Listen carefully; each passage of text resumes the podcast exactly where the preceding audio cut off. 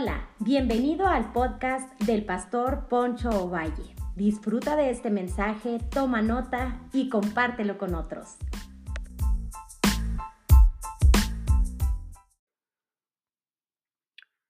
Hola, bienvenidos a la segunda parte de la serie Amor por mi iglesia local.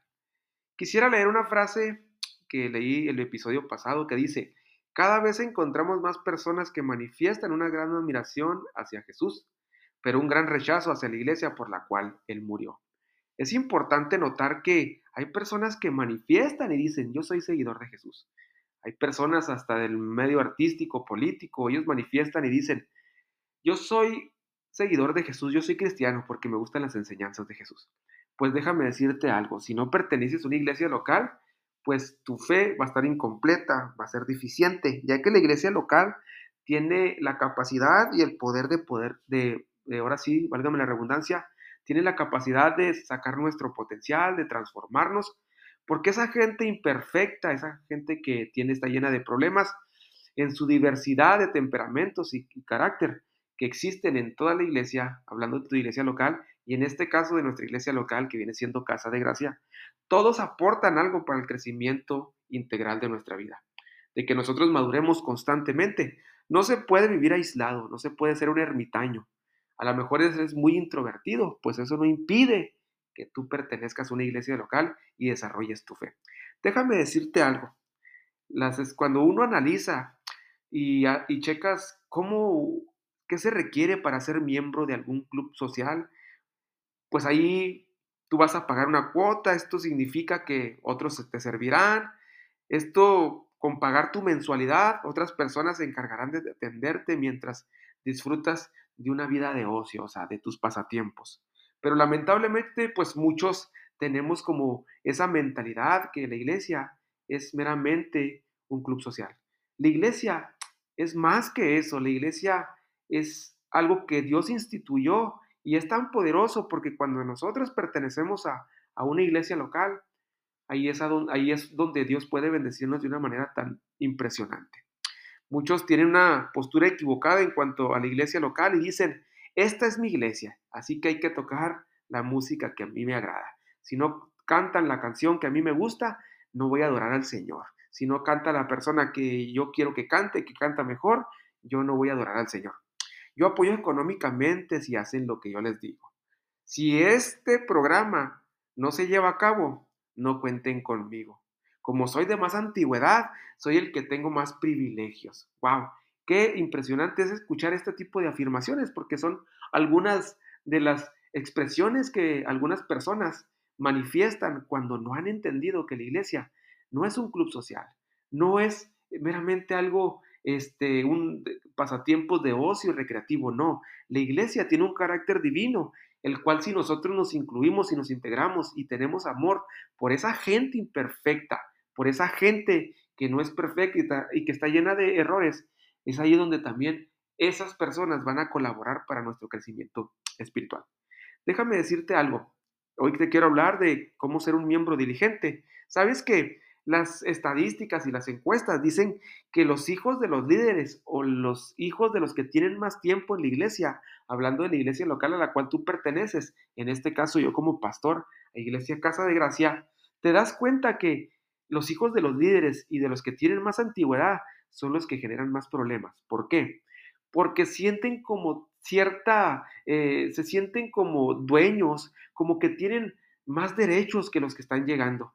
Lamentablemente, ese tipo de actitudes pues lleva a que otros se encuentren con una experiencia amarga de personas nuevas al ver muchachos jóvenes que se comportan de una manera equivocada. Esto quiere decir que la iglesia no es para sentirnos mejores, no es para, en la iglesia no hay categorías, en la iglesia no hay personas más importantes unos que otros, no, todos somos importantes porque todos hemos sido comprados al, a precio de sangre por el Señor Jesús. Ya que unos tienen más madurez espiritual que otros, otros tienen dones diferentes que otros, pues ese es otro asunto. Ese tiene que ver con el funcionamiento y con la gracia dada del Señor a cada individuo. Pero la idea que tiene de ser miembro de la iglesia local es que seamos funcionales y que seamos diligentes. En la iglesia local, nosotros tenemos que dar, que servir y pues empezar a ser responsables en cuanto al servicio y el funcionamiento de nuestra iglesia local. Y lo primero que quiero analizar así de una manera rápida es que todos somos importantes, no importa cuál sea nuestra función. Primera carta a los Corintios, capítulo 12, versículo 27 dice, todos ustedes en conjunto son el cuerpo de Cristo y cada uno de ustedes es parte de este cuerpo. Todos somos importantes, no importa cuál sea nuestro desempeño en nuestra iglesia local. Somos diferentes, pero trabajamos de una misma en sincronía y en conjunto. Trabajamos juntos. Por eso, Primera de Corintios 12, 12, 12 dice, el cuerpo humano tiene muchas partes, pero las muchas partes forman un cuerpo entero. Lo mismo sucede en el cuerpo de Cristo. Los discípulos de Jesús, cuando andaban con Jesús, nosotros conocemos la historia de hablando de los hijos de Zebedeo, Jacobo y Juan y Pedro. Estos tres se sentían los más allegados y como que los que tenían más derechos, porque se sentían los más allegados. Sabes, lamentablemente hay personas que malinterpretan que cuando el pastor está cercano a ellos, este, es amigo de ellos, ellos interpretan que el pastor está más cercano a ellos que a toda la congregación. Pero esto es una, esto es una apreciación equivocada. Como pastores, todas las personas son importantes dentro de la congregación y un miembro diligente no se siente superior a los demás, sino al contrario dice, ¿en qué puedo servir? El mismo Señor Jesús, después de una plática de cuanto a los hijos de Zebedeo, que llegan y le dicen, hey, ¿quién va a ser el mayor en el reino de los cielos? ¿Quién va a ser? Eh, eh, acuérdate de nosotros cuando estés en el reino de los cielos, que uno se siente a tu derecha y otro a tu izquierda. Es entonces que Jesús les dice estos versículos en Mateo y que les dice, hey, aquí el que quiera ser el primero va a ser el último. El que quiera estar adelante, pues va a ser nuestro siervo, nuestro esclavo, dicen otras versiones. Y un esclavo, pues es aquel que sirve sin esperar nada a cambio. Entonces, cuando nosotros no entendemos que el Señor Jesús nos salvó para servir y no para que nos sirvan, es ahí donde vamos a ser miembros diligentes de nuestra iglesia local. Y una de las cosas cuando entendemos que somos diferentes, pero que todos somos importantes, este, cuando entendemos todo eso, pues funciona todo bien, pero cuando no lo entendemos, se manifiestan tres actitudes muy equivocadas que las quiero mencionar así de una manera rápida. No toleramos que otros piensen diferente a nosotros. No toleramos los desacuerdos. Hay iglesias que pierden el tiempo o miembros de iglesia que pierden el tiempo por desacuerdos, por cosas extrabíblicas que no nutren la visión local, sino al contrario, debilitan la visión local.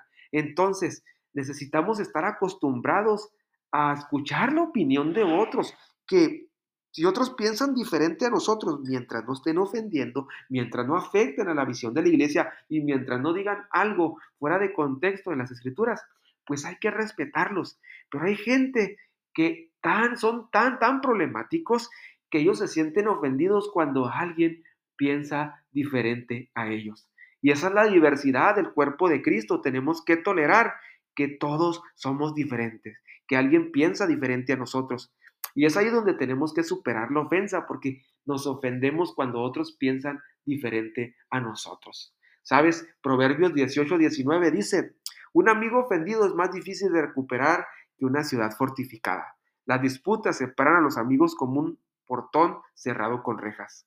Un miembro diligente ayuda a resolver conflictos que afectan la visión de la iglesia. En lugar de ofenderse y estar peleando por cosas extrabíblicas, se enfoca que el amor de Jesús se siga manifestando en el cuerpo de Cristo y ese amor se reproduzca y se manifieste en aquellas personas nuevas que nos visitan cada reunión. También hay que superar el egoísmo. La palabra egoísmo, pues es un excesivo amor por sí mismo, sin preocuparse por los demás. Las personas egoístas solo reflejan que no tienen una relación íntima con el Señor Jesús, porque conocemos eh, los diez mandamientos que nos resume el Señor Jesús en dos. Acá en los evangelios y dice, amarás al Señor tu Dios con todas tus fuerzas, con toda tu mente y con todo tu corazón, y a tu prójimo como a ti mismo. Alguien que tiene una relación íntima con Dios va a poder amar a su prójimo, aún a los más difíciles de amar. Entonces, cuando morimos al yo, ponemos a la iglesia en primer lugar. Cuando morimos al yo, ponemos al prójimo en primer lugar, porque lo amamos como a nosotros mismos. Cuando morimos al yo, ponemos al equipo de la iglesia, al staff, a los servidores, antes que a nosotros, por el bien y el funcionamiento de nuestra iglesia local. Por eso Pablo dijo, ya no vivo yo, mas Cristo vive en mí. También caemos en la tentación de la comparación. Este es un conflicto muy, muy, muy difícil dentro de la iglesia local, hablando de cualquier iglesia. La comparación solo refleja la baja autoestima de aquellas personas que se sienten inseguras. Mi deber es enfocarme en mi carrera y no en la carrera ajena. Cuando tú te enfocas en cambiar, en ser mejor cada día, vas a ser una bendición para el cuerpo de Cristo y tu iglesia local. Pero si estás fijándote, si Dios bendice a otros y prospera a otros y tú te pones celoso y hay recelo en tu corazón, es que algo mal hay en tu vida. La comparación desenfoca nuestro propósito y nos hace disfuncionales. La comparación produce competencia.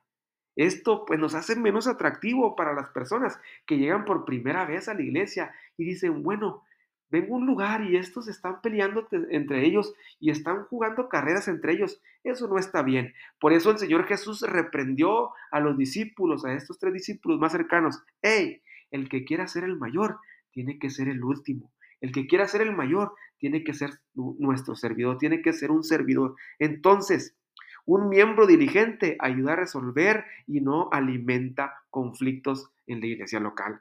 Somos diferentes, pero todos somos necesarios para el buen funcionamiento de la casa de Dios, de nuestra iglesia local. En este caso, como miembros de Casa de Gracia. Un miembro diligente no busca brillar, sino busca que otros brillen también, pero sobre todo que el nombre de Jesús sea glorificado. La Biblia es clara. Si una parte no cumple su papel, todo el cuerpo deja de funcionar de una manera correcta. Si tú eres un miembro que está creando conflictos, alimenta conflictos, pues no está siendo un miembro diligente. ¿Por qué? Porque lo único que haces es detener, entorpecer lo que Dios quiere hacer a través de la iglesia.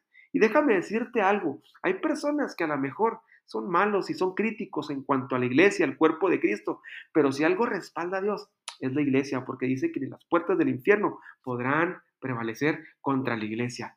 Cuando tú hablas mal de tu iglesia local, cuando tú no eres un miembro dirigente en tu iglesia local, déjame decirte algo, la iglesia va a salir adelante porque es un proyecto de Dios, no es una institución humana. La iglesia va a salir adelante porque no es una iniciativa humana, sino es la iniciativa de Dios y Dios va a bendecir la iglesia de una o de otra manera, le guste a quien le guste. Entonces, por eso dice eh, Primera de Corintios 12:26, si uno de los miembros sufre, los demás comparten su sufrimiento. Y si uno de ellos recibe honra, los demás se alegran con él. Qué importante es ver todo esto, pero también todo lo que se hace, todo lo que hace un miembro diligente está fundamentado en el amor.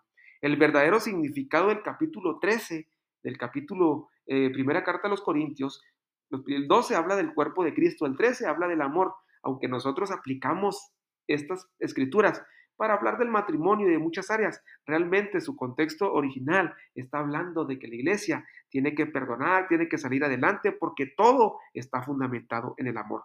Mira, eso es lo que un miembro dirigente cuando hace algo está fundamentado en el amor como Jesús expresó el amor, el amor ágape, incondicional, aquel que lo sustenta una relación íntima con él. Primera de Corintios 13 4 y 5 dice, el amor es paciente y es bondadoso. El amor no, no es celoso ni fanfarrón, ni orgulloso ni ofensivo. No exige que las cosas se hagan a su manera. No se irrita ni lleva registro de las ofensas recibidas. No debemos amar solamente a los hermanos que son fáciles de amar. Debemos amar bien también a aquellos que son difíciles de amar. No podemos servir a la iglesia solo cuando eh, los demás también cooperan a nuestro favor y nos sirven a nuestro favor. Colaboremos y sirvamos a Dios aun cuando aquellas personas son difíciles, porque Dios nos demanda que amemos, que perdonemos, que no llevemos un registro. Desde luego hay personas que se vuelven tóxicas y ya cuando su corazón se llena de orgullo y empiezan a dividir al cuerpo de Cristo, desde luego esas personas por eso hay pasos disciplinarios, hay pasos en los cuales el, uno tiene que actuar con la ayuda del Señor para que esas personas no estén afectando al crecimiento, al desarrollo y al funcionamiento del cuerpo de Cristo. Entonces, hay que fundamentar todo en el amor, en el amor del Señor. Y tercero, y con esto termino, un miembro diligente funciona, es funcional. No somos piedras decorativas, somos piedras vivas que vamos a aportar algo para el buen funcionamiento del Señor. Todos tenemos talentos y habilidades, no importa cuál sea. Sea cual sea tu habilidad, tu talento, tu don, Dios te lo dio para que los entregues y, lo, y sirvas a tu prójimo sin esperar nada a cambio. Entonces, hay que, ¿qué hay que hacer para seguir perteneciendo pues este, a un club? Pues pagar las cuotas, pagar las cuotas y así somos merecedores de servicios. Pero ¿qué hay que hacer para seguir perteneciendo a, siendo un miembro bíblico diligente de nuestra iglesia local? Pues dar en abundancia y servir sin titubear. Los miembros eventualmente nunca podrán a lo mejor este, ser funcionales si no tienen un compromiso formal con su iglesia local. Si no estás comprometido con tu iglesia local, no vas a ser un miembro funcional, sino simplemente serás un miembro que a lo mejor como piedra decorativa, pero Dios te quiere más que una piedra decorativa, te quiere como una piedra viva que conforme a la iglesia y siga el evangelio avanzando. Por eso la iglesia se reprodujo de una manera impresionante y dice, y perseveraban en la doctrina de los apóstoles, en la comunión unos con otros, en el partimiento del pan y en las oraciones. Hechos 2.42. Sabes, cuando la iglesia y cada miembro es diligente y toma su papel en el cuerpo de Cristo, en la iglesia local en la cual pertenece, vamos a ganar terreno, vamos a conquistar, vamos a ganar almas para Cristo. ¿Por qué? Porque dice la escritura que cada quien, cada día el Señor añadía a los que deberían de ser salvos, pero dice que vino temor sobre ese lugar lo menciono una vez más y esto lo voy a estar repitiendo, no trajo miedo, sino trajo la gente le tenía respeto a la iglesia, porque era congruente con lo que decía, porque amaban al prójimo. ¿Sabes que cuando los cristianos empezaron a ser perseguidos, no quisieron salir de Jerusalén muchos de ellos, porque ellos dijeron, ¿qué va a pasar con los huérfanos y con las viudas de Jerusalén? Eran personas diligentes que estaban comprometidas con la iglesia local, en este caso en Jerusalén, con la iglesia que estaba siendo perseguida. Entonces, un miembro diligente está comprometido con la misión y la visión de su iglesia local. Platica con tu pastor, acércate a él y dile, pastor, ¿en qué puedo ayudar? ¿En qué puedo aportar para la visión que Dios le ha dado? Y no es una manera de idealizar, endiosar a tu pastor, a tu líder, a, tu, a, tu, a quien te está guiando. Pero Dios, déjame decirte algo, Dios llamó a tu pastor con un propósito y Dios le dio una visión. Y te guste o no, Dios lo llamó y lo va a respaldar y lo va a sustentar. Y sé parte de todo eso que Dios va a hacer en tu barrio, en tu región, porque también tu familia será beneficiada con esa proyección impresionante de tu iglesia local cuando tú eres un miembro funcional. Entonces, la gran diversidad de nuestra iglesia local es nuestra fortaleza. No estés, hay personas que a lo mejor son muy conflictivos porque no toleran a otros, pero Dios no te llamó a eso, te llamó a valorar y a apreciar la diversidad de temperamentos, carácter que existen en cada iglesia local. Entonces, por, hay que enfocarnos y servir al Señor y ser miembros diligentes, porque las estadísticas son alarmantes. De cada 10 miembros de la iglesia, tres de ellos son miembros activos, comprometidos con la visión y con el llamado y con el Evangelio y con Cristo. Porque quien no está comprometido con su iglesia local, es ahí la expresión del Señor, porque somos el cuerpo de Cristo y la cabeza es Cristo. Entonces, si tú te comprometes con el cuerpo, estás sujeto a la cabeza, que es Cristo. Entonces, comprométete, que estas cifras aumenten en tu iglesia local y tú digas, yo también quiero servir. Por eso quiero leerte una frase que armamos para nuestra iglesia local y que dice así, en esta casa amamos a Dios, amamos y servimos al prójimo, no procuramos la, no procuramos la unión y no la división. Buscamos, no buscamos satisfacer nuestros propios gustos, ya que fuimos llamados a servir sin esperar nada a cambio, así como Cristo lo hizo, por eso somos casa de gracia, un lugar para comenzar de nuevo. Y te lo vuelvo a leer y con esto termino. En esta casa amamos a Dios, amamos y servimos al prójimo, procuramos la unión y no la división. No buscamos satisfacer nuestros propios gustos, ya que fuimos llamados a servir sin esperar nada a cambio, así como Cristo lo hizo. Por eso somos casa de gracia, un lugar para comenzar de nuevo. Bendiciones.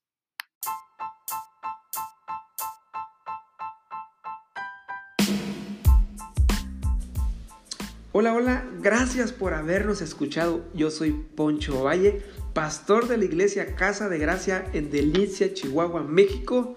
Recuerda que cada semana estaremos subiendo un podcast que va a ser de bendición para tu vida. Nos puedes seguir como iglesia a través de nuestras redes sociales como Casa de Gracia. Dale me gusta, síguenos para que estés al pendiente de lo que Dios está haciendo. Nos vemos hasta la próxima.